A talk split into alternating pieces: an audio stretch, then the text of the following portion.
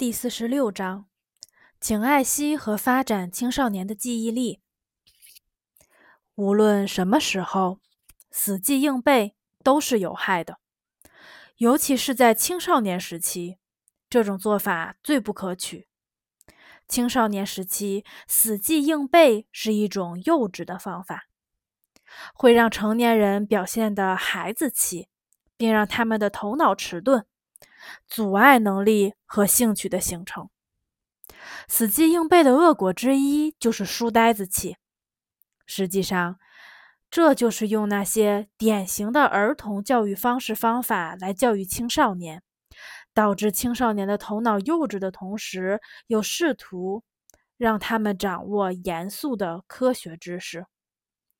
这是知识与生活实践的脱离。是智力和社会活动范围的局限，而产生这种恶果的主要原因之一，就是青少年获取知识的手段与儿童一样，一点一点背诵教科书中的知识点，为了之后再一点一点的把自己的知识倒给老师，获得一个分数。过于刻意的背诵，只会让人变笨。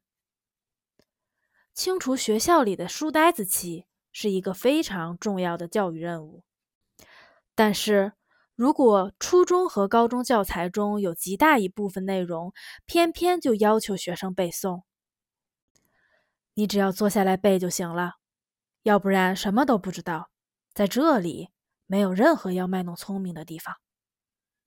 那这要怎么办呢？这种情况下，可能只有一条路。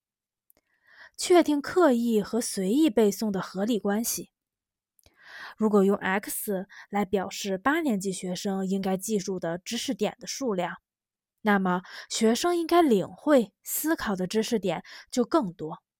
用三 x 来表示，而且应该刻意背诵记忆的知识点与只需思考不用专门记忆的知识点之间应该有一定的联系。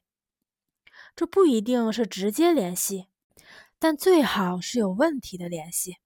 比如解剖学和生理学课上，正在学人的精神系统，这一章里有许多全新的知识，几乎全部都要记住。为了不让学习变成死记硬背，请推荐学生们读一些关于人的有趣的书，比如关于人各个系统。关于神经系统、关于著名学者的研究等方面的书，学生在阅读的时候并没有专门去背诵记忆，但却记住了其中许多知识。这就完全是另一种记忆方式了，也就是随意的记忆。这在本质上是区别于教材知识的刻意背诵和记忆的。这种记忆是以浓厚的兴趣、思维和爱好为基础的，而认知的情感因素在这里起到非常大的作用。随意的记忆，阅读一些有趣的书，有助于形成人的思维活动。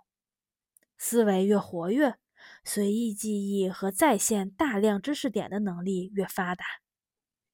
如果一个人思考的知识比教科书上规定记忆的知识多好几倍，那他对教科书知识的记忆背诵就不会是死记硬背。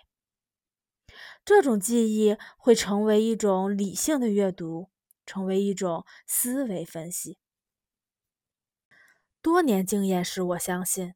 如果刻意有意的记忆是以随意的记忆、阅读、思考为基础，那么少年们在学习教科书的过程中就会产生许多疑问。他知道的越多，不懂的地方就越多，而不懂的地方越多，学习教科书的课程就会越轻松。确定刻意和随意记忆的合理关系。主要取决于教师。你作为教授科学基础知识的教师，不应该只是知识的传输器，更要成为青少年思想的主宰者。在你讲解新知识点的时候，就应该有一些火花，照耀学生对知识的好奇、渴望和探索。听完你的课，学生就应该有强烈的意愿去阅读你提到过的某本书。他应该对这本书念念不忘，且无论如何都要找到它。因此，发展青少年的记忆取决于初中和高中教育教学过程中的一般智力素养。